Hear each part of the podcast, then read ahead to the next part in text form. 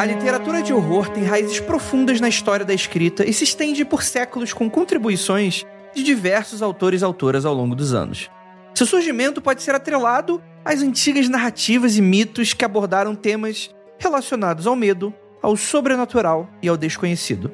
Mas quando se fala em autores pioneiros, você logo lembra de quem? Edgar Allan Poe? H.P. Lovecraft? Bram Stoker? E as autoras de horror? Quais nomes de mulheres que escrevem sobre terror ou horror que você tem como referência? As mulheres praticamente moldaram, inventaram e reinventaram a noção de horror na literatura. Mas e você, ouvinte? Imagina a força e o tamanho da influência feminina pro gênero? É isso que a gente vai comentar logo depois da vinheta e a gente já volta.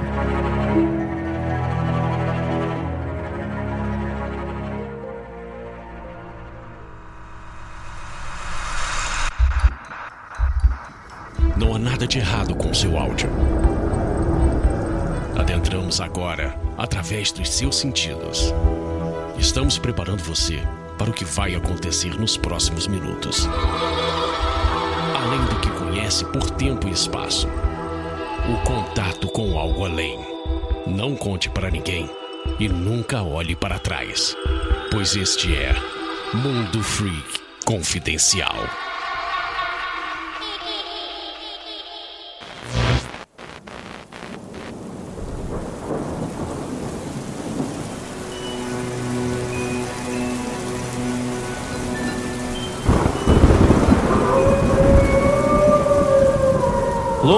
Belas noites, queridos ouvintes.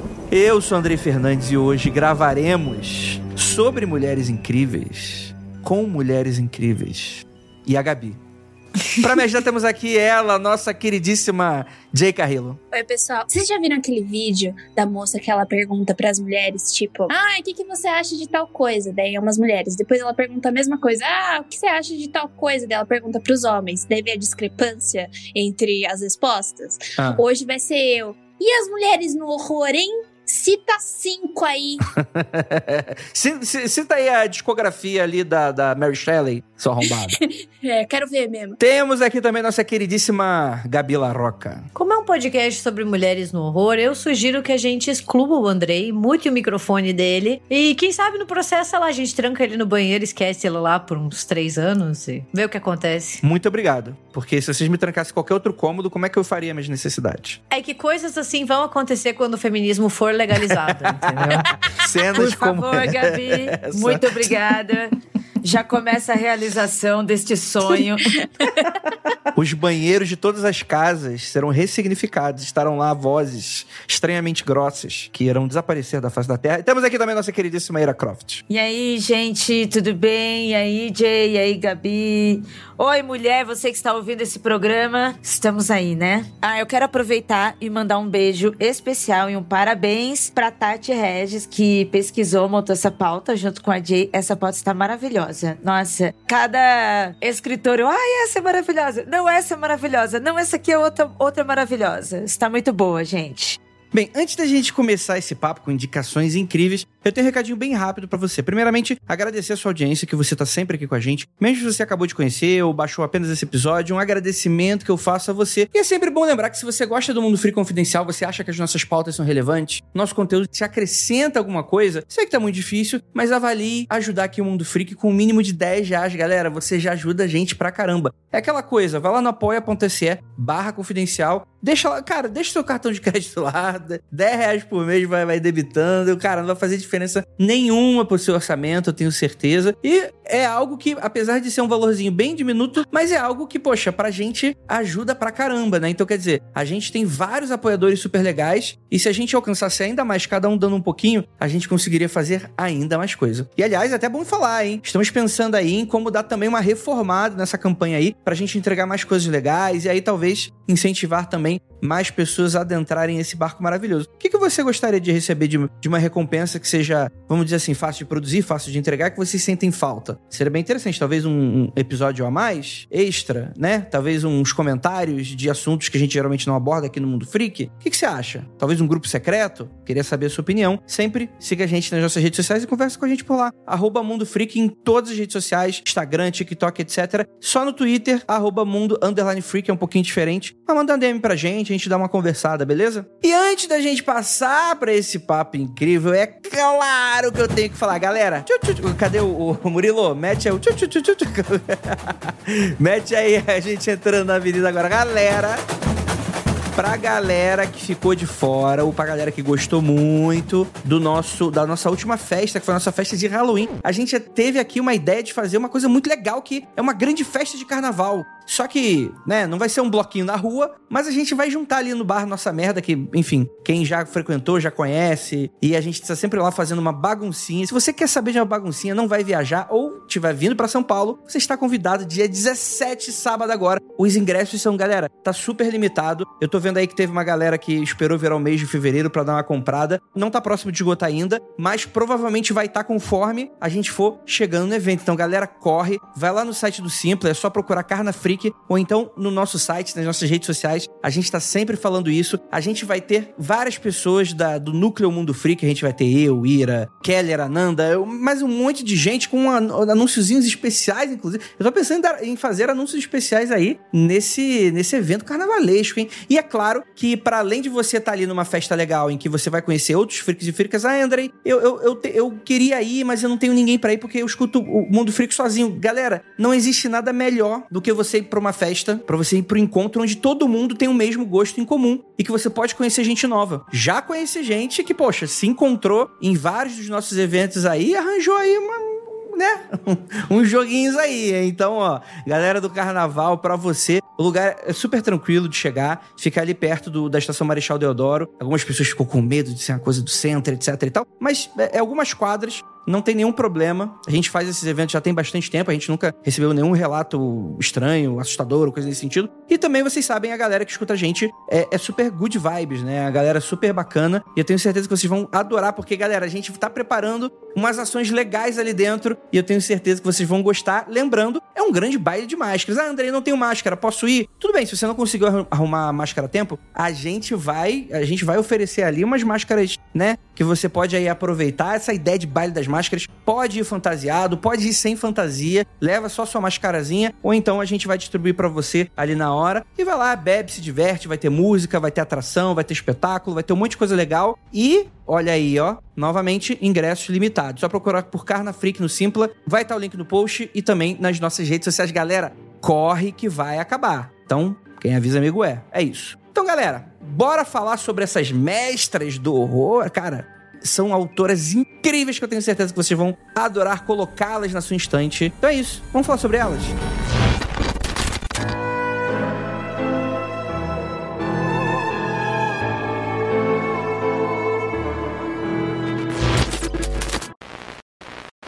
Another day is here, and you're ready for it. What to wear? Check.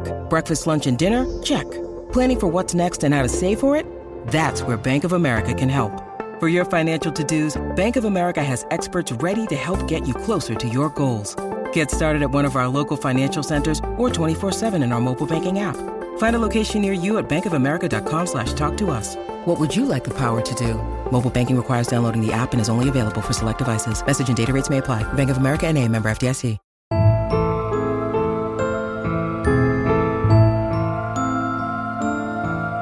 Lá, galera. Antes de qualquer coisa, deixa eu dar um pequeno aviso, um pequeno preâmbulo, um pequeno spoiler, talvez, desse pequeno episódio. Porque você tem, tem você, ouvinte. Tem, tem um ouvinte aí que tá falando, ai, lá vem o mundo freak lacrador. Primeiramente, parece que ah, nada mais foi igual depois do mundo freak, seu cachorro estúpido, né? Tipo vilão do, do, do, do Scooby-Doo e coisas nesse sentido. Mas eu vou falar pra vocês, ouvintes, que a realidade. E aí, eu, desculpa aí, gente, eu vou estar pagando mais feminista que eu aqui agora. Mas é, eu prometo que vai ser só nesse primeiro minuto aí. Que é o seguinte. A história, através da história, a gente teve diversas contribuições de mulheres em várias áreas do conhecimento e do entretenimento e da cultura e por aí vai que foram sumariamente apagadas. Isso não é uma teoria da conspiração e etc e tal. E vocês vão notar depois desse episódio como o horror não é que elas contribuíram, elas praticamente criaram essa porra. E aí quando você vai falar de autor de horror, você lembra do, de quem? Você lembra dos machinhos. Então, assim, prestem bastante atenção. E é isso. Acabou André Esquerdo Macho. Esses dias eu vi um meme e era assim: Deus chegava para Adão assim no paraíso. Ô Adão, chega aí. Aí vinha Adão. O que, que foi, Deus? Aí Deus olhou assim para Adão: Ó, oh, vou trazer uma mulher aqui. Aí Adão olhou para ele e falou assim: Aí, começou a lacração já, né? espero que não seja este programa, ouvinte. Espero que você não seja o Adão, hein? Porque, olha, a gente já lacra faz tempo, na real, viu? Porque sempre teve mulher nesse programa aqui, hein? Isso não é modinha, não, hein? Aqui não é modinha de lacração. A gente já lacra há muito tempo. Eu acho que talvez existe uma expectativa aqui nesse primeiro momento a gente falar da Mary Shelley, que foi uma pessoa importantíssima e fantástica pra gente falar aqui nesse exato momento, talvez uma das maiores contribuidoras, nem diria só do terror, né? Mas da própria questão do entretenimento, né? Mas a gente vai lá para trás, porque Mundo Freak é conhecimento. E se você quiser pauta lista do BuzzFeed, aí não é aqui o teu lugar. Aqui vai ser episódio de 50 minutos e doideira. Vambora. E outra coisa, se você quiser indicações assim, você tem a Gabi Laroca, você tem Tati Regis, você tem um monte de gente que, por sinal, participa do Mundo Freak, além da Ira também, que acabou de fazer uma resenha aí do. Resenha não. Você falou sobre os, os mangás novos do Junjito, que saíram pela Pipoca Nankin. A gente tá aí, ó, não é de hoje indicando esse tipo de coisa. Então já segue lá, porque a gente tá sempre falando o tempo inteiro sobre fazer listinha de BuzzFeed, tá? E as mulheres no horror, hein? Hein? E as mulheres no horror? E as mulheres no horror? e na ficção city? Cara, vai ser a vírgula desse programa, hein, Murilo? Desculpa, vai ser. Cara, vamos lá. É, tem esse livro aqui que vocês mencionam no, na pauta, que é O Castelo de Otranto, de 1764. Mas é importante lembrar que quando a gente tá falando sobre gênero, parece que a gente tá falando. E essa palavra é muito polivalente, né? Essas coisas de gênero. Mas o que eu tô querendo falar, na verdade, é o seguinte: quando a gente pensa terror como gênero, a gente tá pensando numa construção talvez muito recente, né? Nos últimas décadas e últimos séculos, talvez, né? Talvez nos últimos séculos nem teria exatamente essa, essa questão. Mas a história de horror sempre teve aí na humanidade, né? Isso aí, nem que seja como uma função social, cultural, de educar. Da, daquele, naquele sentido, vamos aprender pelo, pela dor e pela tortura psicológica das nossas crianças, né? Mas a ideia é que você tem esse Horace Walpole, que tem esse livro, né? O Castelo de Otranto, que seria esse britânico que é frequentemente associado com a ficção de horror, né? Como uma raiz principal. Eu acho assim que, que tem uma, uma questão muito importante quando a gente fala de qualquer gênero, seja ele literário ou cinematográfico, né? Aqui a gente tá falando do horror como um gênero literário,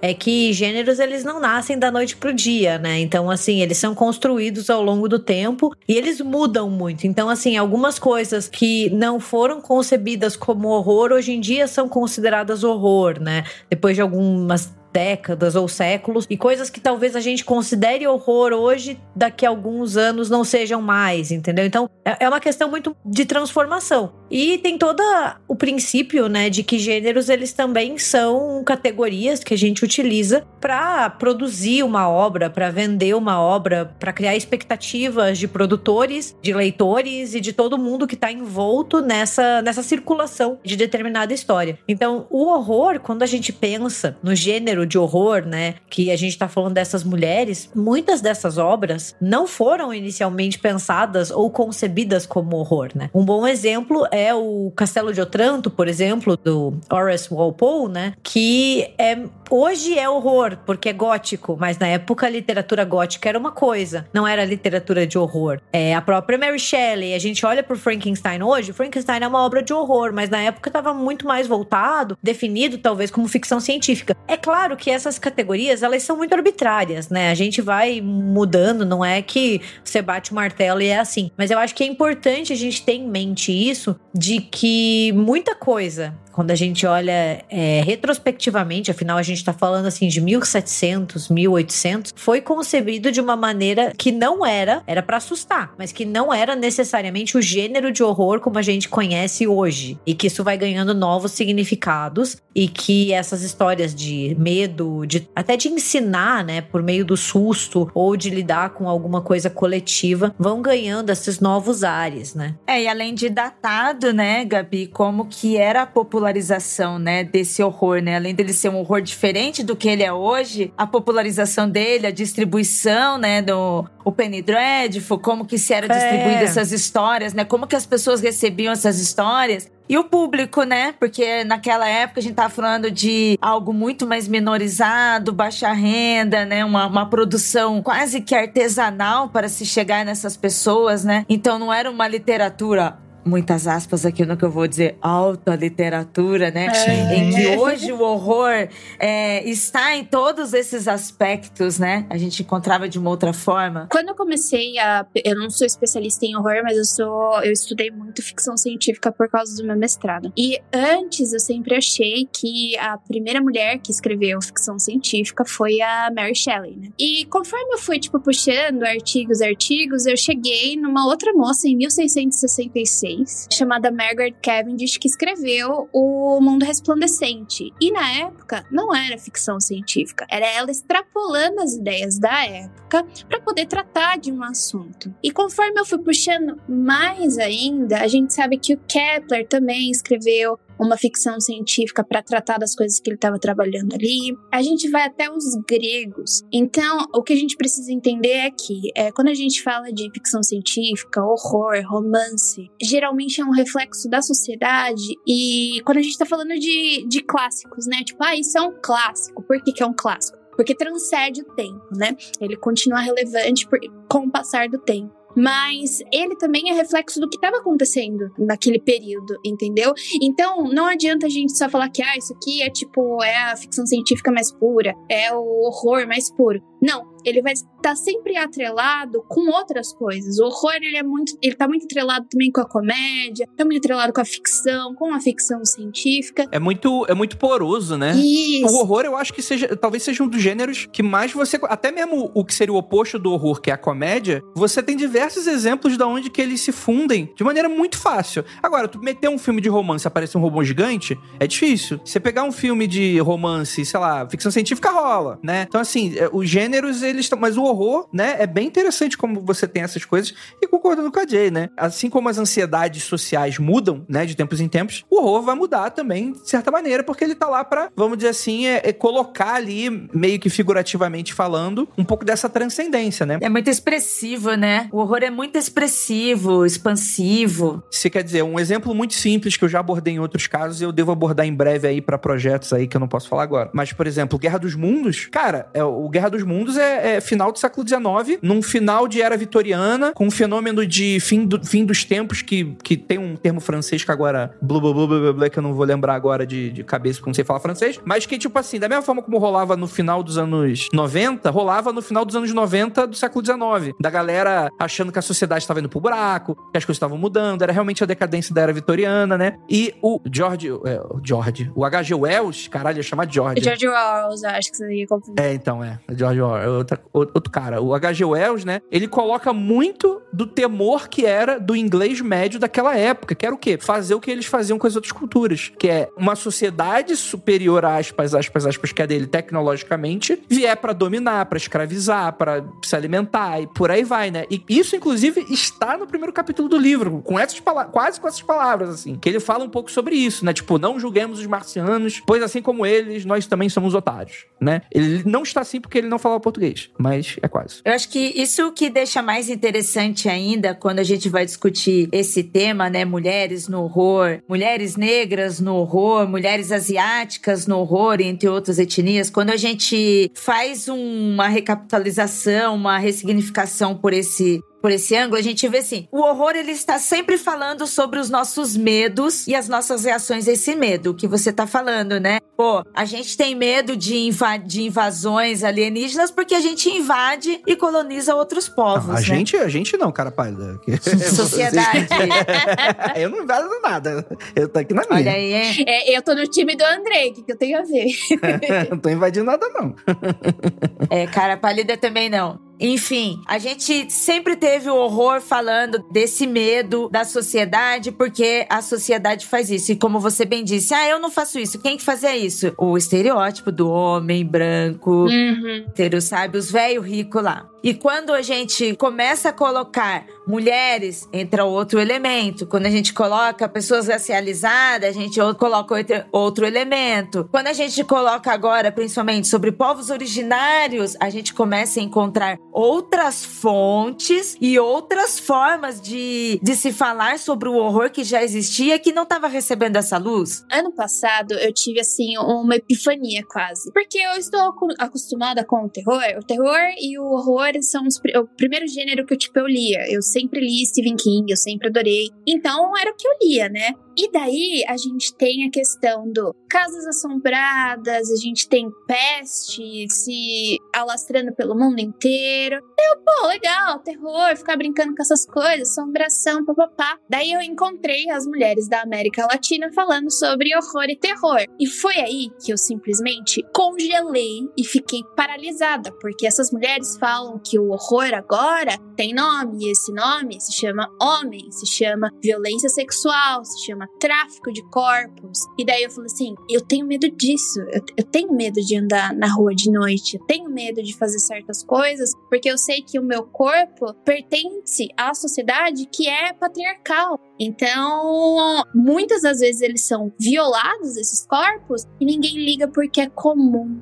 Entendeu? São essas palavras que eu encontrei nesses livros. E se eu comecei a. Tipo assim, gente, esse aqui é o horror e o terror do mais puro. Eu não vou conseguir dormir à noite. Então foi uma. Pra mim, foi basicamente dentro do, do, do ser Jay. Foi uma quebra de paradigma que eu comecei a entender que, tipo, que me dá medo de verdade. Então, quando eu fui procurar outras alternativas de se tratar horror e terror, que são das mulheres negras, das mulheres asiáticas, das mulheres transexuais, das mulheres, das pessoas que são não binárias também, eu falei assim: olha, galera, eu acho que isso aqui me dá mais medo do que esse, esse povo homem branco aí falando de casa assombrada. É porque agora a gente tem uma adição, né, de mais informações, mais experiência daquilo que é o medo de mais gente, né? Eu tive muito esse impacto também, além de conhecer as escritoras latinas, eu fiz um curso também de território de horror latino e eu já gostava de terror e horror. E aí quando a gente lê algo, né, como a Jay falou, a gente lê algo que se relaciona a nós, o medo passa a ser mais real, sabe? A gente tem essa sensação. E os exemplos das mulheres que estão aqui, né, nessa pauta que a gente vai, vai falar uma a uma, né? A gente tem entre elas diferenças raciais, localização, onde elas estão, época e classe social, que eu acho que é um dos pontos mais fortes que a gente tem hoje para falar no terror, né? O quanto classe social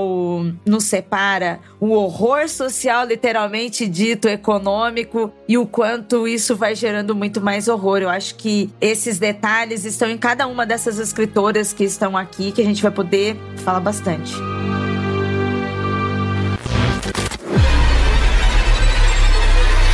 E as mulheres no horror, hein?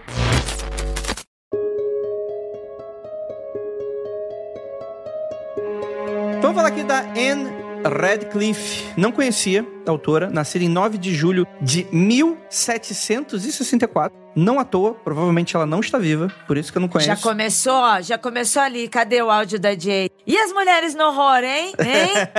Olha aí. Sabe o que eu tava procurando? Eu tenho, eu tenho uma. A Dark Side, ela fez uns cartões postais dessas mulheres no horror e tem da Anne. E ela, tipo, eu acho que tem uns demoninhos atrás, uns fantasminhas atrás, mas eu não tô com a, com a imagem aqui, senão eu ia mostrar. A Dark Side trouxe um conto dela. Não sei se a Gabi sabe mais, mas acho que tem um, um, um livro que tem um conto dela. Muito bom, muito bom. Bem, assim como qualquer pessoa da época, talvez que se dedicasse um, um tempo para isso, né? Ela era, né, rica, vinha de uma casta nobre, né? E aos 23 anos se casa com William Radcliffe, um jornalista que foi um grande incentivador, inclusive, da literatura escrita da Anna. Então, é, homens, incentivem suas literaturas das suas meninas. E foi assim que nasceu. E foi assim que nasceu o Morro dos Ventos Uivantes. Tô brincando, mas é referência, né? Radcliffe.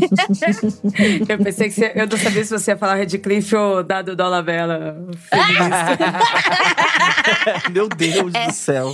Essa foi muito ruim. Onde que esse podcast meu vai parar, Jesus amado? Vamos lá. Daí nasceu uma das grandes histórias de amor que as pessoas acham que é o Morro dos Ventos Uivantes. Nossa. E se isso for amor, velho, eu sinceramente não sei o que é, entendeu? Tamo fudido, tamo fudido.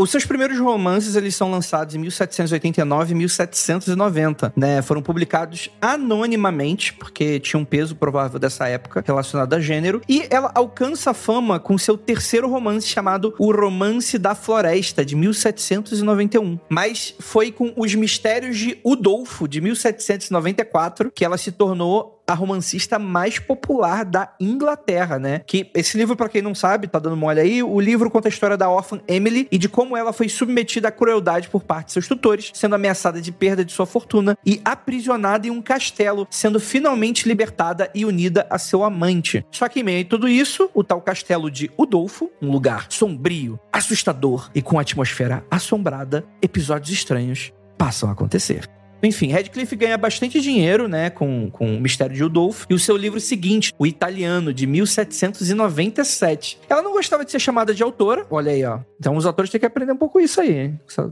essa coisa aí de ficar brigando pela palavra aí. E nos últimos 20 anos da sua vida ficou só escrevendo poesias, que acabou não sendo bem recebido pelo público, né, que estava acostumado com outra forma de escrita dela, né? Então, cara, é uma aí uma puta escritora interessantíssima, cara. Eu achei impressionante esse fato dela ser a autora mais vendida da Inglaterra na época. Isso é não, não feito comum, não, né? Isso é muito interessante, né? Não sei se já tiveram oportunidade de ler alguma coisa dela. Eu já li, só que, pra mim, é, com ela, eu não. É aquele negócio da identificação que eu tava falando no começo. A Anne, ela vem de uma. Ela, ela é rica, né? Então ela escreve porque é a oportunidade que ela tem como mulher de estar numa área majoritariamente dominada por homens, né? Então isso é muito, é um marco pra ela. É a mesma coisa, o problema que eu tenho com a Jane Austen. A Jane Austen, ela escreve muito bem, só que eu não consigo me identificar com as histórias porque não é aquilo que eu vejo, né? Não é aquilo que eu passo. Então, eu acho que é importante a gente fazer essa linha de tipo, olha, isso tá muito, o, o horror e o terror também tá muito atrelado com a sociedade, o que está acontecendo naquele momento, porque a gente lê as coisas de lá atrás e, e não gostar muito, não quer dizer que não vale a pena, entendeu? É só você vendo como as coisas são transitórias e como o horror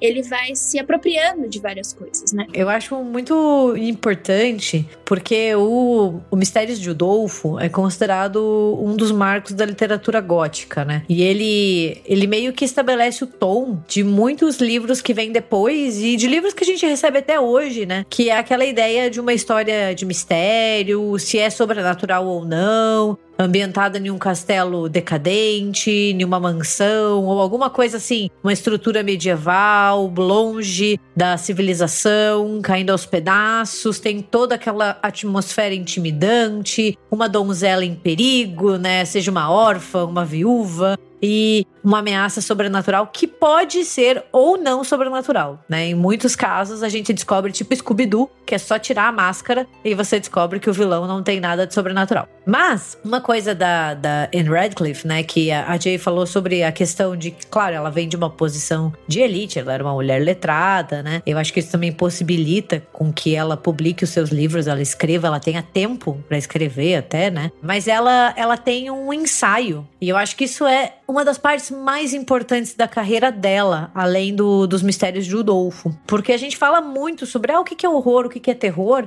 e ela escreveu sobre isso no século XIX. Porque ela tem um ensaio que é On the Supernatural in Poetry, tá? Ou seja, tipo, tem PDF por aí, eu acho que ele tem até uma tradução feita por universidades, assim, aonde ela faz uma distinção entre o que é terror e horror. Então ela é uma das primeiras autoras a entrar até mesmo nessa questão teórica, que a gente hoje até conversa e troca e cada um tem a sua opinião, mas lá, há muito tempo atrás, ela já tinha escrito sobre essa distinção. Então, acho isso muito importante de pontuar. É que isso é muito interessante pelo fato de você ver que a pessoa, ela tá interessada no como ela vai levar pra frente o horror e o terror, entendeu? Isso acontece muito também com a Ursula Le Guin. Ela começou a escrever acad academicamente falando sobre a ficção e a ficção científica e a importância disso na sociedade e da diferença, etc. Porque quando a gente vai falar de ficção científica, eu tô falando de ficção científica porque é o que eu sei falar, né? Meio que a gente não tem uma definição concreta. E eu acho que isso é importante porque o horror e o terror, eles se misturam um pouco também. Quando eu tava lendo a Octavia Butler, ela escreveu Laços de Sangue e para mim ela é conhecida como uma uma escritora de ficção científica.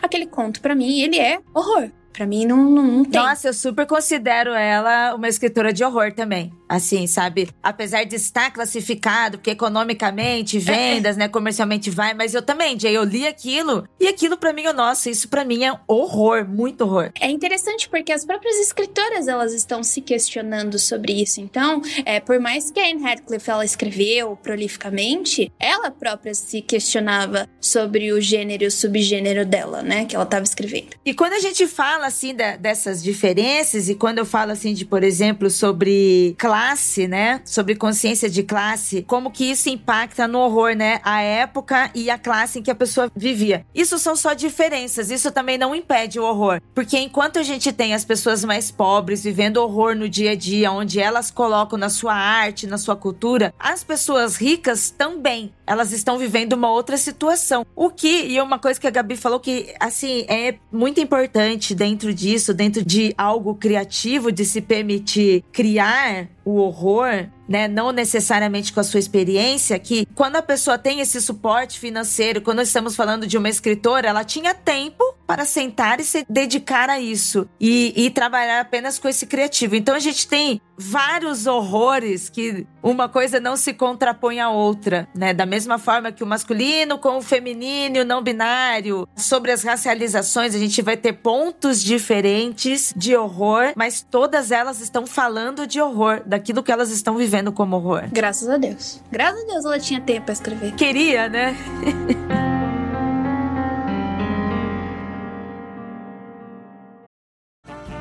This episode is brought to you by Snapple. Welcome to the Snapple mm, Market Auditory Experience. Close your eyes. Imagine you're walking into your neighborhood store. You make your way to the back and reach for your favorite Snapple flavor. You can't wait. You take a sip. Whoa, that's a lot of flavor. Hmm, what flavor are you holding? Now open your eyes and check out Snapple.com to find ridiculously flavorful Snapple near you.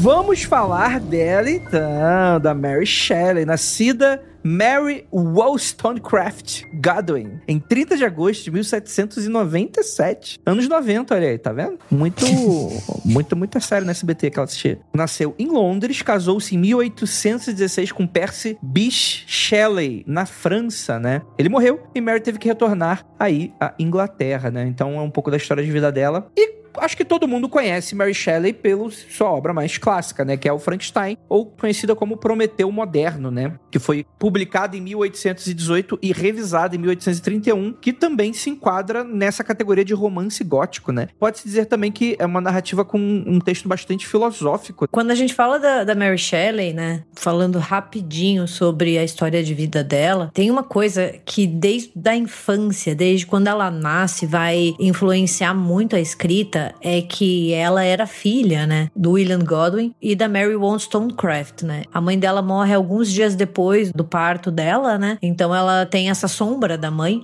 que vai influenciar muito ela, porque a Mary Wollstonecraft, ela era uma filósofa feminista que escrevia muito e que defendia muito assim o direito das meninas de serem educadas, entendeu? Ela, ela tinha todo uma, um envolvimento no que a gente pode chamar de um proto-feminismo, né? Porque a gente ainda não tem o que é o feminismo, né? Só para não ser anacrônico. E o pai dela também era um filósofo, ele trabalhava muito com temas de política. Então, assim, ela foi criada numa casa onde ela aprendeu a ler, onde ela aprendeu a escrever, onde ela era incentivada a fazer esse tipo de coisa. Então, assim como a Anne Radcliffe, que a gente estava falando, vem de um, de um privilégio, né? A Mary Shelley, por mais que ela tenha passado por muitas tragédias ao longo da vida dela, que vão marcar a escrita do Frankenstein, ela também vem sob dois pais que acreditavam muito na educação, na educação para as meninas, né? Então ela vai ter esse diferencial desde sempre, sabe? Nossa, ela nasceu num meio criativo, político, social incrível. Uhum. A história dela é incrível. Deu tipo respaldo para ela ser quem ela foi, entendeu? Porque o Frankenstein, ele foi feito de uma brincadeira com vários, várias pessoas da alta sociedade que escreviam na época. E você tá ali naquele meio, você ser permitida fazer esse tipo de coisa e você saber que ninguém vai te julgar, que as pessoas vão gostar e vão conversar com você e vão te apoiar, nasce Frankenstein. Então, tipo, o que a gente pode estar tá perdendo por falta de incentivo? Porque isso é incentivo, entendeu? Você chegar lá e, e, e, tipo, dar apoio. E eu acho incrível o jeito que Frankenstein nasce e como ele se perpetua até hoje. É uma, assim, ela teve uma grande oportunidade por causa desse privilégio que a levou a estar entre pessoas financeiramente muito ricas, escritores que estudavam muito, né? O Lord Byron, que era uma já era uma referência na época. Ele era aquela referência na literatura naquele momento. Então, ter essa oportunidade, ela é um caso que, no caso de classe, deu todo o suporte, deu todo o apoio para ela estar naquele momento, ainda assim enfrentar a barreira de ser uma mulher e depois a vida dela toda após isso é, é uma luta constante, né, sobre independência feminina feminina, além do que ela recebeu de casa, a obra dela depois se transforma isso, mas precisou de todo esse suporte, essa oportunidade para ela estar naquela noite na casa do Lord Byron, e deles combinarem essa brincadeira e ela poder estar livre apenas para fazer a sua obra e criar ali uma das grandes obras de terror que a gente tem. E contextualização histórica, né? Porque um vulcão entrou em erupção, acabou com a energia. e daí falou assim, e agora? E foi aí que nasceu ela falando sobre eletricidade, né? Que também é outra coisa incrível. Que, de novo, vou bater sempre nessa mesma tecla. Edgar Allan Poe conseguiu resolver o paradoxo da noite escura muito antes dos cientistas entenderem o que estava acontecendo. É, eu trabalho também com a Marilyn Engel, que escreveu Uma Dobra no Tempo, que eu sinto que ela estava falando de teoria das cordas muito antes da teoria das cordas serem firmadas pelos cientistas, né? Então, não necessariamente você precisa estar dentro dentro do meio, ah, fazendo ciência, tipo, dentro do método científico, para poder falar de ciência e chegar a conclusões sobre a ciência, né? É que assim, eu acho que quando a gente fala da, da Mary Shelley, muito do Frankenstein vem da vida dela, né? Eu acho que é importante pontuar isso, né? A mãe dela morreu 11 dias depois dela ter nascido, ela vive né, nessa, nessa perda eterna da mãe, que era essa figura muito importante pro pai e para ela. Ela vai ter várias gestações gestações que acabam com abortos espontâneos ou que os filhos nascem e acabam falecendo ainda pequenos, né? Então ela passa por essas perdas de gestação, de filho, de parentes, muitas vezes, né? E é por isso justamente que o Frankenstein traz muito sobre morte e vida, né?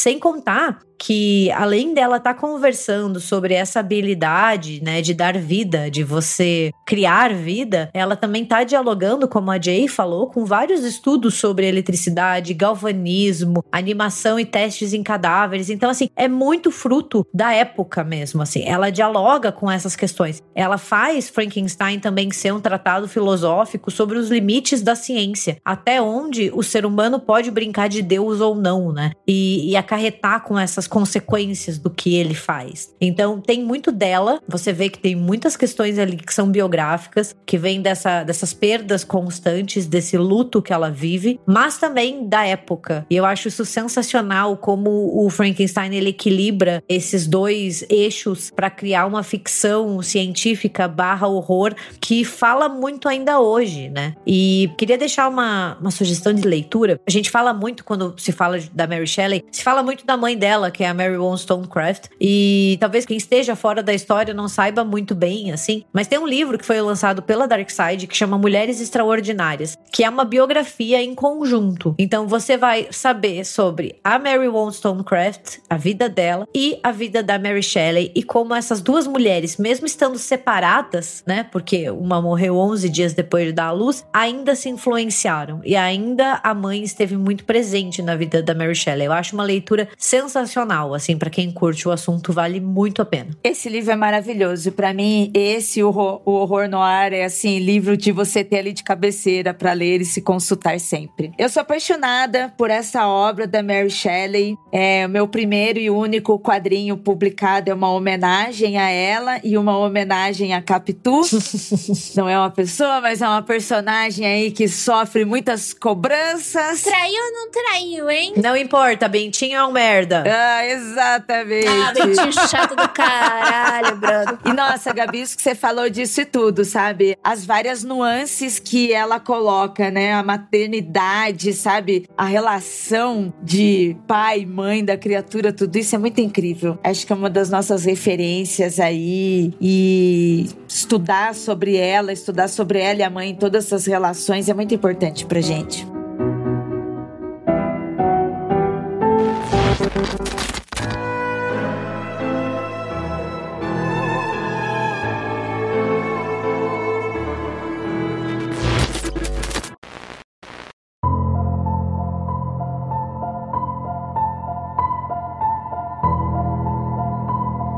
Vamos falar aqui de Shirley Jackson, escritora norte-americana nascida em 14 de dezembro de 1916 conhecida principalmente por suas obras de terror, suspense e mistério. Então, Jackson se forma na Universidade de Syracuse em 1940, se casa com um crítico literário chamado Stanley Edgar Heman, com quem teve quatro filhos, Life Among the Savages, de 1953, e Raising Demons, de 1957. O que eu acho nomes ousados para crianças. Brincadeira, são os livros dela, não os filhos. É...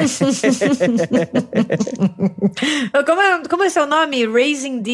Nossa, legal.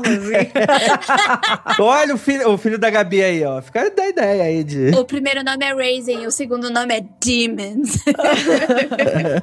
Ela tem vários livros incríveis, assim. E vocês têm pelo menos uma obra, assim, que realmente, pô, mudou coisa pra caralho, né? Mas a gente tem uma aqui chamada A Loteria, que foi publicado pela primeira vez no New Yorker em 25 de junho de 1948. Firmou sua reputação como mestra de histórias do horror. O conto provocou indignação pública e mais de 300... Porque a New Yorker, se eu não me engano, é uma, é uma revista, né? É, eu amo, eu amo. Eu não li a história, mas saiu recentemente o pelo neto dela, eu acho. Uhum, é, é o neto. É, pela Dark Side. E que pedrada, desculpa a, a analogia, esse quadrinho. Primeiro que ele é muito bem desenhado e a história eu não tava esperando, porque é muito bonito. Você vai vendo uma história relativamente simples, né? Que você vai vendo que é uma reunião daquele vilarejo, que eles precisam fazer alguma coisa, né? Todo ano tem. E é como eles vão tirando, tipo, papelzinhos e tem que ter todas as famílias lá. Enfim, esse é mais ou menos o tropo da história. E quando acaba, você fica. Eu não tava esperando por isso. E é sensacional porque é uma história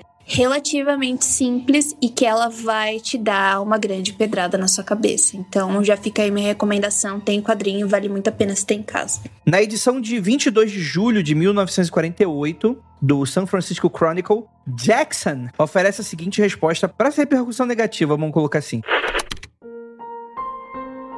Explicar o que eu esperava que a história dissesse é muito difícil. Acredito que ao ambientar um ritual antigo, especialmente brutal no presente e em meu próprio povoado, esperava chocar os leitores com uma dramatização explícita de uma violência sem sentido e uma desumanidade em suas próprias vidas. Achei bem estranho isso, mas ok, né? Ficou todo mundo aqui. Filho, autor, autor de horror é isso aí. Ela não é a pessoa bate bem. Pra quem quiser, né? Porque tem o, o quadrinho que saiu pela Dark Side ano passado, em 2023. Mas também tem é, a loteria e outros contos que foi publicado pela Alfaguara, né? São acho que 20 e poucos contos, mais a loteria. É só procurar a loteria e outros contos, é uma edição bem bonita. E daí você consegue, se você já não é muito dos quadrinhos, né? Cada um tem a sua, a sua forma favorita de ler, você pode encontrar já traduzido para português o conto também. Talvez a obra mais famosa dela é Assombração da Casa da Colina, de 1959, que é o quinto livro publicado dela. E, cara, essa história, se você não tem noção do que, que eu tô falando, você provavelmente já teve contato com alguma adaptação dessa história na sua vida. No caso, a obra original, você tem uma suposta mansão assombrada, no qual é um grupo participa de estudos para saber se é verdade ou não, né? Então a gente tem aquele filme dos anos 90, que como é que era? A Casa Amaldiçoada. Eu acho que era uma parada dessa, mas tinha várias adaptações de filmes até acho que anos 80. São várias adaptações, várias. a Casa da Colina. Gabi, que é nossa fonte de informação de horror, por favor. Assim, é, a melhor adaptação para quem tá procurando o filme de adaptação da Assombração da Casa da Colina é o filme de 63, que o título é The Haunting só, mas aqui no Brasil ele tem o título de Desafio do Além, tá? é por isso que todo mundo se confunde e se perde, mano. Ninguém sabe muito bem o porquê, mas assim, em quesito de adaptação da obra da, da Shirley Jackson, esse assim é sensacional. Eu gosto muito também, obviamente, da, da série série, né, do Hill House, lá do Mike Flanagan, a primeira ali. Sim. É muito Muito boa, boa também. Excelente. Mas a gente já tem ali mais umas liberdades poéticas que fazem muito bem, né? É bem diferente. E que são muito interessantes, assim. Eu sou super a favor do que o Flanagan faz com as obras, né? De, de não adaptar, mas de recriar, de expandir. Mas, se você tá afim de uma adaptação mais fiel mesmo, ou assim, tenho preguiça de ler, eu quero ver o filme, sabe? Assiste o Desafio do Além de 63, que ele conta bem direitinho a história e muito da ambição ambiguidade que a gente tem na assombração da Casa da Colina, né? Porque uma coisa que a Shirley Jackson brinca muito nessa obra é: é assombrado ou a nossa protagonista tá perdendo a sanidade? Porque ela não é uma, uma narradora muito confiável, entendeu? Tem toda uma questão de sexualidade ali, que também é muito presente ao longo da obra. Então, acho que por isso que eu gosto tanto dessa obra, é justamente essa ambiguidade, né? Não. Você termina e você escolhe o que você quer. Isso é muito legal, isso é muito gostoso de ter. Como que você quer que a história termine com você? Se realmente aquela casa é uma casa maldita, insólita, ou se a nossa protagonista já vem ali de um passado muito conturbado. Eu acho que é muito, muito bom e o jeito que ela coloca os personagens. Eu acho a Theodora uma das melhores personagens da literatura, assim. Ela é sensacional. E outra coisa que as mulheres têm muito em comum, né? Elas deixam meio que o, o final para você elas não acham que você é burro, ela não precisa explicar nada para você. Você lê é, os contos e, tipo, os contos, os livros, e você pode decidir como a história termina, entendeu? Não tem final comentado, né? É, não precisa, final tipo, explicado. pegar na sua mãozinha. É, não precisa pegar na sua mãozinha e explicar. Eu, particularmente, gosto muito, porque parece que toda vez que eu retorno esse tipo de obra, eu penso um final diferente, eu tenho uma conclusão diferente. E eu acho, de novo, que isso é arte para mim, você transcender esse tipo de coisa. Aqui no. Eu abri um site de rede social aqui de filme aqueles que você é pretencioso e dá sua notinha como se alguém se importasse com a tua opinião. tem aqui sete adaptações listadas e colocaram a Rose Red do Stephen King. É oficialmente uma adaptação de Casa da Colina? Não. Não, porque é o livro dele. É outra coisa. Não, é um roteiro original. É. é um, não, não é um livro. É um roteiro original dele. Tá. Não é, não é livro nem nada. Ele criou como uma, tipo, um evento televisivo de dois dias, assim. Sim, sim. Então, perfeito, então. Então são seis aqui. Tem esse The Haunting, de 63, que a Gabi já tinha mencionado. Tem A Casa Amaldiçoada, que também é The Haunting no original, que é de 1999. Esse é o filme que eu mais lembro. Adoro. Né, que chegou a passar na TV algumas vezes. Ele é muito... É. Assim, eu, eu não acho ele um filme tão bom, mas ele é muito divertido de assistir, assim. Ele é bem legal mesmo. É, divertido. Ele, ele tem muito de humor ali, muito. Sim. Humor até meio involuntário, assim, né? Tem umas mortes esquisitas, né? As cabeças de bebê de madeira chorando. É, é interessante. Tem a Maldição da Residência Rio. Tem House of Haunted Hill, de 59. Então é de 63, nem é a primeira adaptação. Não, mas esse House of Hunt ó, é o do, do Vincent Price. Não É. cai nisso que não é, não é adaptação, Não é adaptação? da. Porra, então e o, Filmou? Que merda é essa aqui, ô Filmou? Vai, vai tomar no cu. A Casa dos Espíritos do Vincent Price é um roteiro. É outra, é outra história. É um milionário que reúne cinco pessoas de uma casa, mas, tipo, não, não tem. Não é o Hill House. Tá. É só porque é Haunted Hill, daí a galera, entendeu? Mas calma aí, tem uma, tem uma mansão supostamente assombrada em cima de uma colina? Tem. Então é. Foda-se. Foda-se. É agora, agora é. Esse é o elemento que, que falta. É isso aí. A gente tem também Nós Sempre Vivemos no Castelo, de 1962, que também é um mistério gótico, que foi citado inclusive pela revista Time como os 10 melhores romances, ponto. Uhum. É incrível. Do caralho. É foda mesmo. É muito bom. Ele é bem fácil de achar em português, assim, é um livro bem tranquilo de ler e ele é muito bom também. Eu acho que é daquele que vale a pena você ir sem saber muito da história, porque tem até uma adaptação cinematográfica recente. Eu acho que ele e a loteria são dois livros introdutórios da Shirley Jackson que é muito bom você já pegar e ver se você curte a pegada dela ou não. Eu comecei por esses dois e eu curti bastante. A Shirley Jackson, assim como quase todas as escritoras que a gente vai falar hoje, não teve uma vida muito fácil, assim, né? Eu acho que isso também influencia muito a escrita dela. Ela teve um casamento super complicado, o marido controlava ela financeiramente, traía ela um monte. Ela morreu cedo também. Ela fumava muito, ela era muito reclusa, ela tinha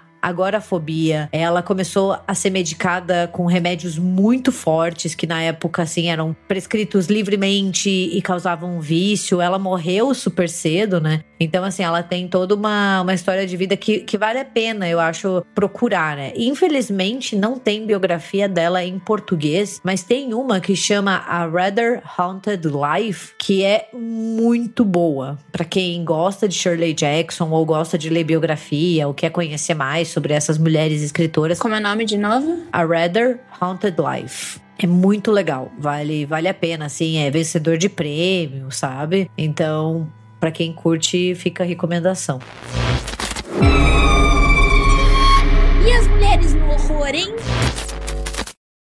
When you need mealtime inspiration, it's worth shopping Kroger, where you'll find over 30,000 mouthwatering choices that excite your inner foodie. And no matter what tasty choice you make, you'll enjoy our everyday low prices, plus extra ways to save, like digital coupons worth over $600 each week. You can also save up to $1 off per gallon at the pump with fuel points. More savings and more inspiring flavors make shopping Kroger worth it every time. Kroger, fresh for everyone. Fuel restrictions apply.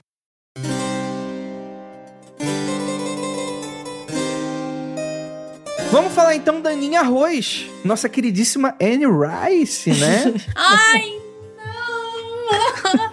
A Anne Rice. Ai, tadinha, outra que sofreu pra cacete, né? Ai. Li muito. Ela Formou, formou caráter, viu? porra. Menos, na- menos na época crente dela. Ai. Mas na época vampírica, ateia. Não, porque eu, eu gosto quando os vampiros eram machos. Não, eles nunca foram. Vou ler Anne Rice, que era todo mundo macho. Eles nunca foram. Não, eu... Não, nenhum deles são. ou eram anjos gays ou vampiros gays, sabe? Sempre foi. Hoje o pessoal tá falando relacionado a Crepúsculo. E às vezes eu já vi gente citando que gostava dos vampiros machos da época da Anne Rice. Que lá era, de, era homem de verdade, os vampirão. Tom Cruise, o Tom Cruise fazendo os, os- o vampiro da Anne Rice é a coisa mais, mais gay fabulosa que existe. Gente, eles são um casal, eles até adotam uma menina, pelo amor de Deus. Tudo, é? Calma aí, que não, calma aí, não. Eu, eu- eu discordo. Porque eu, eu não vejo nada de errado eu me juntar com um brother pra morar junto porque tá caro. e porventura, a gente fala, pô, a gente poderia adotar uma criança. Isso aí não tem nada de errado. André, a gente não liga pra sua opinião, é isso. Caralho. que gratuito. Se você não quiser transar, tudo bem. Mas, né, o Tom Cruise ali.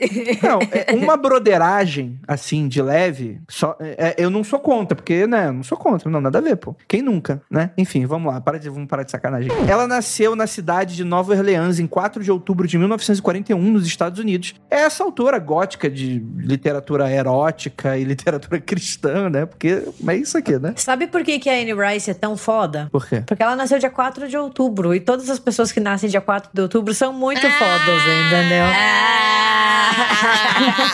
Cara, eu não acredito que você divide aniversário com a Anne Rice. Que fenomenal, cara. Que chique! Ai. E com a Susan Sarandon, eu acho. Calma, ou é a Susan Sarandon ou é a Sigourney Weaver, vamos ver. Ah, a Susan Sarandon. Ai, que demais. É a Susan Sarandon. Pois você saiba que eu nasci na mesma data do rei Roberto Carlos. Ai, que lixo, que tristeza. Qual é a parada? A cidade de Nova Orleans, ela já tem um pouco dessa mística, né? Ela tem aqueles cemitérios elaborados, cortejos fúnebres diferenciados, essa herança do voodoo e do hoodoo, né? Tem muito essa mística local, né? Até muito exotizada pelos filmes, né? Problematicamente falando, né? Também, né? Mas isso não tem como, influencia bastante ela, né? A sua família é de tradição católica irlandesa, né? O que pros Estados Unidos é algo bem raro, porque o pessoal lá é protestante, né? E quando sua mãe morreu em 56, por causa do, do alcoolismo, né? A Rice, ainda em adolescente, ela nega a fé em Deus. Vou escrever sobre vampiros putanheiros em relacionamentos homoafetivos a partir de agora. Cansei. Cri- Cristianismo nunca deu nada pra mim. E é claro que ela lança aí a sua crônica vampiresca, né? Mais de 30 livros. Sua estreia aí, Entrevista com o Vampiro, é publicada em 1976, né? Escrito em apenas 5 semanas. A mulher é uma máquina. Ela é. Cara, inclusive, 30 livros, acho que isso aqui bate de igual pra igual com o Stephen King, hein? Stephen King deve ter um pouco mais. Mas, cara, 30 livros? Essa mulher viveu quanto tempo? Muito. É o sofrimento, é a depressão. A pessoa, quando ela tem depressão, É quase um por ano aí, talvez, né? Ou um a cada dois anos, né? Bastante coisa aí. ela começa a escrever muito. Então, ela tem, o- tem o impacto, né, da morte da filha dela na sua vida, na sua jornada como escritora e espiritualmente, né? Quando ela escreve sobre os vampiros nessa época, ela renega, né, ne- nesse momento, e ela fica ateia mesmo, desenvolve isso. E aí depois ela sofreu muito com a morte da filha, a filha dela na- morreu criança. Tanto é que a Cláudia, em entrevista com o vampiro, é uma personagem inspirada na filha dela e para imortalizar, né? Fazer vampira seria a forma dela imortalizar a filha. Depois de alguns anos, ela se converte novamente ao cristianismo e passa alguns anos sendo uma praticante da religião a qual ela escolhe seguir. E os seus livros mudam, ela para de escrever sobre vampiros e quando ela está nessa fase, né, religiosa cristã, ela passa a escrever sobre anjos e alguns seres relacionados à, à ordem cristã, né, relacionada a céus e esse tipo de coisa. E depois ela volta de novo, sabe? Ela sai da igreja de novo, sabe? Parece desviado. sai da igreja de novo e volta a escrever, né? Como o Andrei falou, ela escreveu muito. E ela escreveu muito em todas as fases. E em todas as fases ela vendeu muito também, sabe? Ela, ti, ela tem uma escrita, ela tinha, ela tem uma escrita, assim, com uma comunicação em que as pessoas gostam bastante de ler, além das suas histórias. Ela amarra muito bem personagens e histórias, um livro no outro. Ela cria universos, então isso manteve diversos dos seus leitores e apaixonados ali seguindo. Eu fui uma dessas leitoras, eu gostava muito dos livros de vampiro dela. A Hora das Bruxas, pra mim, é um dos livros mais maravilhosos que, que eu já li. É, acho ele muito gostoso. Mas eu não li nenhum livro cristão, tá? Só li os livros de terror. O disclaimer.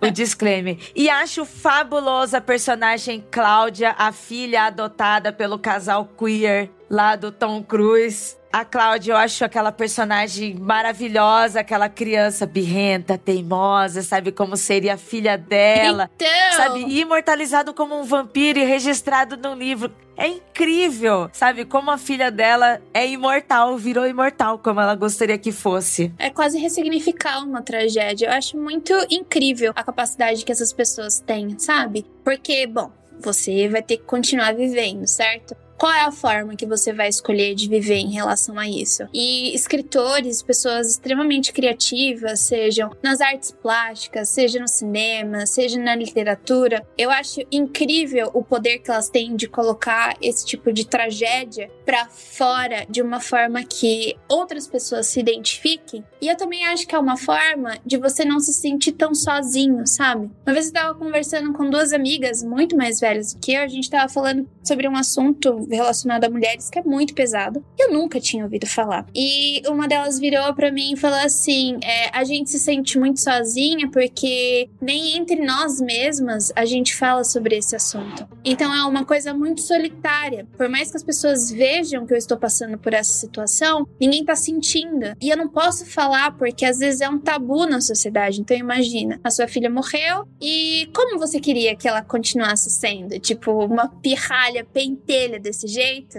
E muitas mães podem se sentir, devem se sentir dessa mesma forma. Então, eu acho que quando uma mulher ela se propõe a escrever, seja lá o que for, uma ficção, um romance, e ela tenha passado por algum tipo de trauma, eu acho incrível o poder que é ela colocar em palavras, algo que outras pessoas também passam, mas elas não sabem colocar isso para fora de alguma forma, entendeu? Então, para mim, Anne Rice, ele, ela é esse tipo de pessoa, tanto que as crônicas vampirescas vão até, entendeu? Não acaba mais o tanto de livro que ela escreveu, além de que temos vampiros queer, graças a Deus, porque, tipo, eu gosto muito de Drácula, mas para mim um Drácula já basta, não precisa mais de tantos. É, assim, né? Porque vampiros sempre foram queer. Talvez não com esse termo, porque o termo ele é mais recente, mas, tipo, gente, Carmila, Drácula, escolhe o que você quiser. Não tem nada de hétero, entendeu? Nisso, assim, não tem nada. Eles sempre comeram todo mundo, né? O dia inteiro, o tempo inteiro.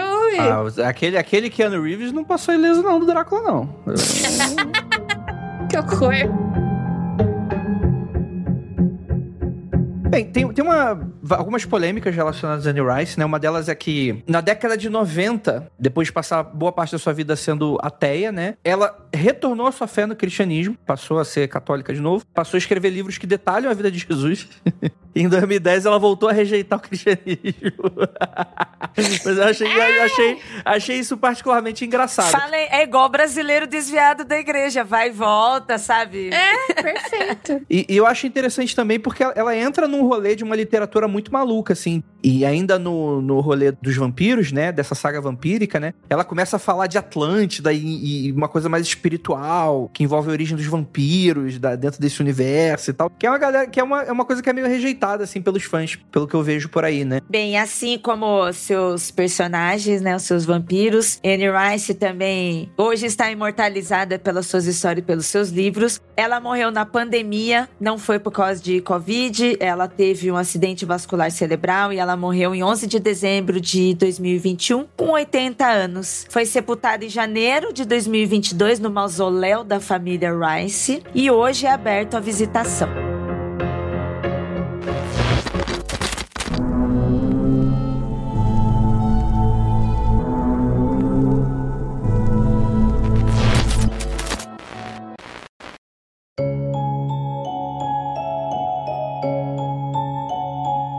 Vamos falar aqui de uma autora que eu amei conhecer, que é a Mariana Henriquez. Mariana Henriquez é uma romancista e contista, jornalista, nascida na Argentina em 1973. E a Mariana Henriques faz parte de um grupo de escritores conhecidos como a Nova Narrativa Argentina. Eu não sou especialista, então não faço a mínima do que significa.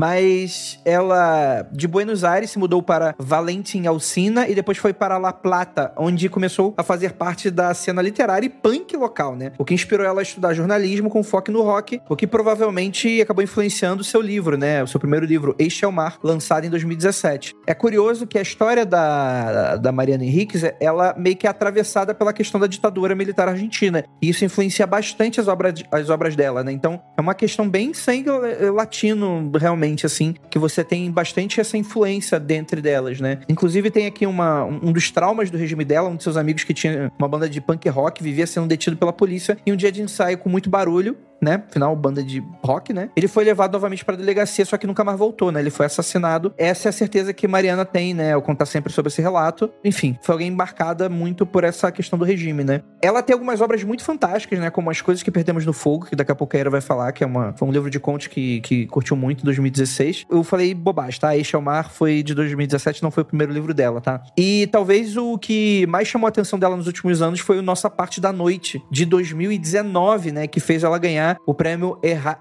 Heralde de novela. Não sei como. Eu falo igual novela mexicana quando eu falo tipo, espanhol. Carlos Alberto.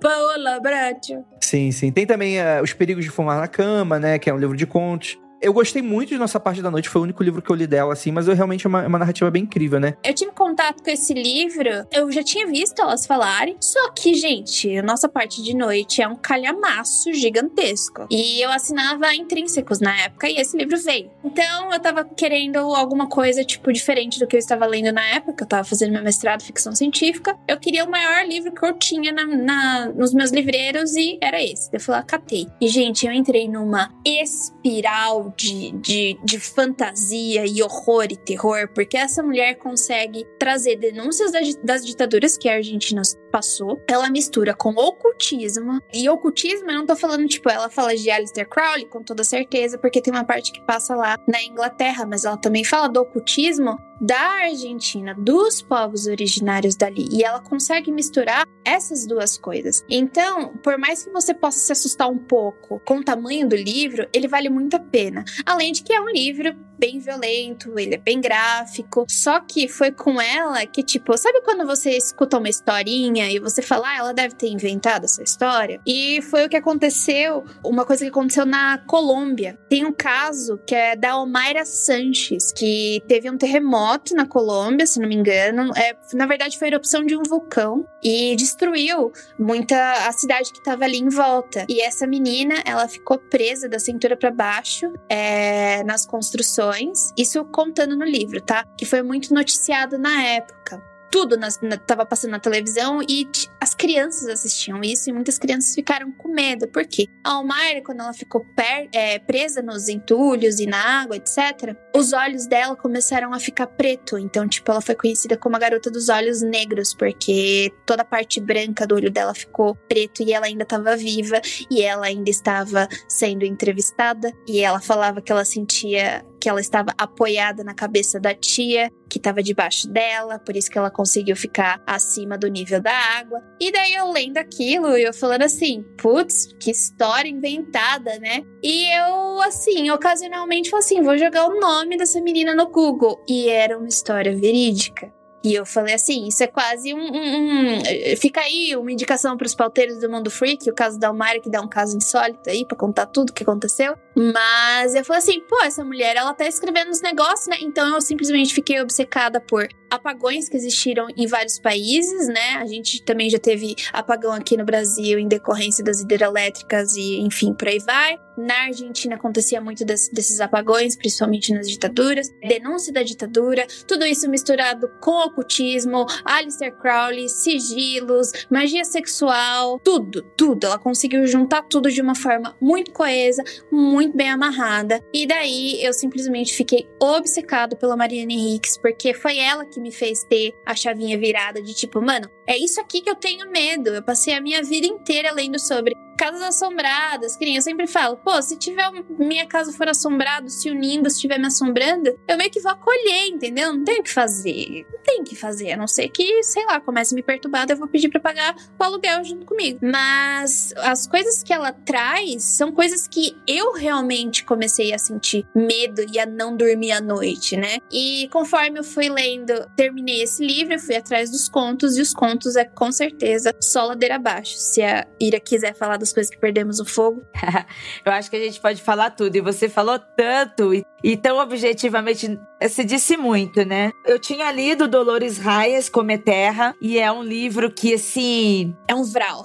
É um, um vral intenso, me marcou muito. Eu tava, assim, meio, meio aérea até quando eu terminei de ler esse livro. E aí o Andrei tava lendo o, a parte de noite, né? Ele me passou outro livro e eu fui ler as coisas que perdemos no fogo. A gente tava em pandemia, eu tava doente, tava com problema no útero, eu tava assim, estressada, não tava afim de ler nem de fazer muitas coisas, mas eu tava assim, muito aérea quando eu li Come Terra. Eu achei incrível, mas eu fiquei assim, muito aérea. Nossa, que livro intenso. Aí eu fui ler as coisas que perdemos no fogo. É incrível, é incrível, assim, além de toda a discussão social que ela tem em todos os livros, em todos os seus contos, e cada conto ela aborda um recorte, intersecciona com outro, mas ela foca em, em por conto, desde o fantástico e desde do que ela tá falando, né? Então, além de, de contos, né, principalmente como ela é feminista, sobre corpos femininos, né, crianças também, ela aborda bastante o abandono de corpos e de corpos infantis também. E aí, além de toda essa discussão que ela faz, a escrita da Mariana e a intensidade com que ela utiliza do seu pouco espaço de texto, que é um conto. É, jornalista, eu não. Desculpa, mas jornalista, ele tem o poder de coesão e de usar as palavras certas e tipo, ó, oh, tá aqui, não precisa mais de tanta firula. Eu, eu, eu sinto isso com o Chuck Parrulli do. Chuck Palahniuk. Clube da Luta. Nossa, o Chuck Palahniuk é. Palahniuk, não sei falar da Fala de novo, senão vou encher o teu saco. Ah, Chuck Pichuco. Chuck é Pichuco, é muito o bom. Chuck, é, o, é o Chuck Pichulo. Enfim, é o cara do, do Clube da Luta. Eu acho que ela deixa menos aberto que ele, mas ela tem isso também. Assim, o, a sua parte criativa da, do que ela tá produzindo, além de toda essa discussão social que tá tudo explicitamente em tudo, o, o, a forma com que ela usa para criar o fantástico, para criar o horror, para criar o mistério, sabe? É intenso, ela te absorve, ela te coloca dentro da história. Então, ela tem uma escrita que em pouco tempo de texto, em pouco espaço de texto, ela consegue nos mergulhar numa história com profundidade mesmo com pouco conteúdo ali. Então acho que a Mariana Henrique, ela tem essa relação de escritora latina. Henriquez. Isso, a Mariana Henriques, além dessa relação de com gênero, a relação, a localização de ser uma América Latina, de, de falar com a gente, falar um pouco mais. Ela tem um conto, não vou me lembrar o nome, que está no As Coisas que Perdemos no Fogo, em que é um conto muito ribeirinho, de periferia ribeirinha e muito parecida com aquela história que aconteceu no Rio de Janeiro e que você gostaria de escrever uma ficção quando teve as enchentes,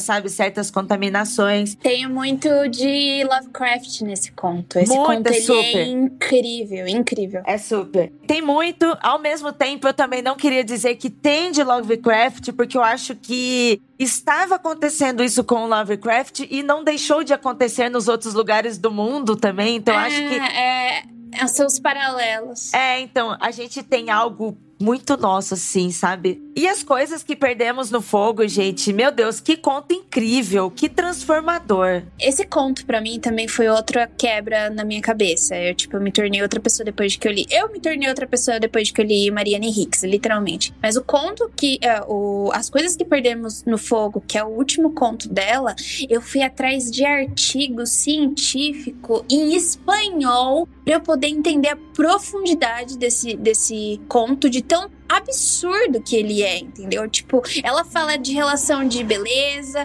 ela fala de tipo, olha, somos mulheres queimadas e existe um novo ciclo de beleza. Daí você fica pensando, será que a gente saiu desse ciclo do que a beleza significa para a sociedade ou se a gente só criou um novo ciclo? E no final das contas eu descobri que a inspiração para ela fazer as coisas que perdemos no fogo foi um caso real, foi um caso de feminicídio que aconteceu na Argentina, onde uma mulher foi queimada viva pelo seu parceiro. E depois que ela foi queimada viva pelo seu parceiro e foi noticiada na mídia, a quantidade de mulheres que foram mortas porque seus parceiros queimaram elas aumentou. Então, tipo, vai, ano passado eram 13 casos, no ano seguinte, depois desses do, de terem noticiado o que aconteceu, porque o cara era é, envolvido numa banda de rock, ele era um pouco famoso, e daí saiu bastante pra, pra mídia. Aumentou em tipo de 18 para 200 entendeu? E, de novo, foi outra parte que eu descobri que, ah, isso não deve ter acontecido, né? E quando eu joguei no Google, o negócio era real. Então, eu acho que eu passei umas três semanas seguidas só é, pesquisando essas coisas pequenas, essas, esses detalhes que, que criaram, tipo, é, histórias de terror e de horror que as mulheres passam. Então ela está se utilizando do terror e do horror para denunciar o que os corpos das mulheres são na sociedade, entendeu? E eu não tô falando da sociedade brasileira. Ela é uma mulher argentina. Então a gente tá falando de, tipo, mulheres que são queimadas, mulheres que são traficadas, mulheres que são abusadas sexualmente. E isso é muito presente na América Latina. Tem um momento que ela fala assim: pô, é, é normal, entre muitas aspas, né? Você ser uma criança e você ser abusada sexualmente. Faz parte da sua trajetória como mulher na sociedade. E quando eu li isso, eu falei assim. Meu amigo, isso é muito pesado. Então, para mim, Mariana Henriques, ela se apropria do horror e do terror para fazer denúncias em relação às mulheres na América Latina e também da ditadura militar. Muito bom, muito bom. Só apenas gostaria de fazer a pequena piadoca de que a conclusão geral é que a Jay precisa ser impedida de acessar o Google. Era só isso que eu queria falar. Bem, se a Gabi não vai comentar nada, eu só quero mandar um beijo e agradecer a Mila e o Nando que trouxeram da Argentina. Eles foram numa tarde de autógrafo onde estava Mariana Henriques. Meu livro não veio autografado, mas eu fiquei feliz que ele trouxe um livro original em espanhol para mim da Nuestra Parte de Noite e eu estou muito agradecida. Aí a capa é maravilhosa, então deixa eu agradecer porque eu tenho a Nossa Parte de Noite, eu tenho as coisas que perdemos no fogo, tenho mais um agora esqueci dela. Os perigos de fumar na cama, que também um amigo meu, o Fábio, ele trouxe da Argentina, então muito obrigada. Eu tava literalmente obcecada nessa época. Muito bom. Os Perigos de Fumar na Cama também é um ótimo livro. Eu achei que ele ia ser fraco, sabe? Eu pensei assim, ah, fraco não, perdão. Eu achei que ele ia ser leve. Eu estava de férias, levei ele para ler na piscina. E a primeira história, ela é um pouco mais leve mesmo, né? Aí eu, ai, que delícia de livro. Aí na segunda história, você cai num poço sem fundo, assim, de terror, de horror. Eu. É, gente, vocês precisam entender que se você for ler Mariana Henriques, vá preparado para todos os tipos de gatilhos possíveis, tá? Assim, todos. O que você imaginar vai ter. Bem, né? Eu sei que é, é, difícil fazer esse tipo de pauta, porque são tantas autoras que a gente já leu, ou que a gente deveria ler, né? Que a gente acaba terminando essa gravação, pelo menos eu, eu sinto isso, querendo conhecer ainda mais, né? Porque a gente percebe como às vezes o nosso repertório é curto. Então eu fiquei pensando em algumas outras autoras que eu gosto muito, sim, que eu acho que, que vale, vale muito a pena ir atrás. Uma delas é a Silvia Moreno Garcia. Ela é uma autora mexicana, traduzida para o português, né? Ela saiu pela Dark Side com o Gótico Mexicano, que é um livro fantástico sobre Casa Assombrada. E ela tem outros, né? Ela tem a, a filha do Dr. Morriu, né? Ela tem o Silver Nitrate, que é o último dela que saiu, que é uma coisa ocultista com cinema mexicano, assim. Infelizmente ainda não tem tradução, mas vamos torcer. E ela é uma autora incrível, porque ela trabalha muito com gênero, muito com a questão do México, sabe? Com essa identidade mexicana, com essa questão do ser latina. Então, acho que vale bastante dar uma olhada nela, assim. Os livros dela são muito gostosos de ler também. E tem uma outra que eu acho que, que vale ficar atenta, que é a Laura Purcell. Ela tem um livro publicado pela Dark também, que é O Silêncio da Casa Fria, que é um filme que me perturbou imensamente quando eu li. Eu lembro que eu fiquei com muito medo, o que é raro hoje em dia, porque eu leio muito quando eu vou dormir, então assim, se eu ficar com medo, eu não leio mais nada. Mas eu fiquei perturbada porque tem uns bonecos de madeira madeira que vão se mexendo, assim, e, e, tem toda uma vibe de casa assombrada. Fica a recomendação. E eu queria sugerir duas autoras brasileiras também, que eu acho que arrasam quando o quesito é desgraçar a cabeça dos outros, assim. São duas que eu li e eu fiquei completamente perturbada que é a Paula Feb, né, com o Vantagens que Encontrei na Morte do Meu Pai, que assim, eu levei um soco no estômago quando eu terminei de ler, e a Verena Cavalcante, que tem o Inventário de Predadores Domésticos, que é outro assim, que não é só um soco no estômago, é uma pedrada na cara, assim, você meio que termina sem conseguir respirar. Então, acho que são nomes que valem a pena ficar esperta e procurar, porque se você curte um desses horrores que ficam com a gente por um bom tempo, essas mulheres são sensacionais. Então, gente, essa é uma pequena lista de autores incríveis. Não conseguimos colocar todas, mas eu espero que isso influencie você a buscar o conhecimento, né? Ter mais autores incríveis para você ler aí. E acho que é isso. Ficamos por aqui. Muito obrigado para todo mundo. E essa mesa maravilhosa, naturalmente, né? E aquilo, não olhem para trás. longos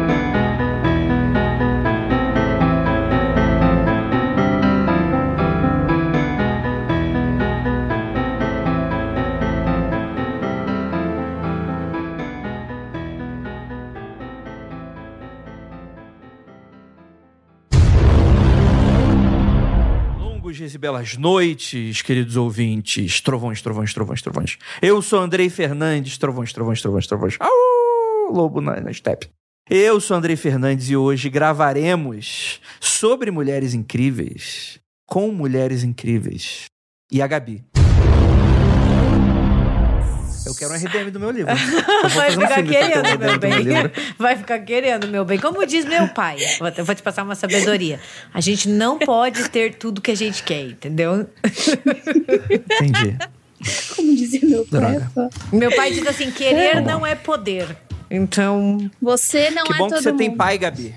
Se você coloca isso no Twitter, você já viu o que ia acontecer, né? Gabi não tá mais usando Twitter, quase. Ah, eu apareço lá de vez em quando, mas tenho muita preguiça, entendeu? De ficar comprando né, briga aleatória. Esse episódio vai ser ótimo, porque tá eu, a Gabi e a Ira. Gente, pelo amor de Deus, deixa eu gravar. É porque tem Big Brother. Vai, corre. Corre que É, tem eliminação. Vai, vai, Porra, vai. pela primeira vez em 90 episódios eu concordo com a Gabi em uma coisa. Isso Vai, aí é vai, uma coisa gol, vai, lá. vai, vai. A literatura de horror tem raízes profundas na história da escrita e se estende por séculos com contribuições. E as mulheres no horror, hein? Este programa foi produzido por Paratopia Podcast Storytelling.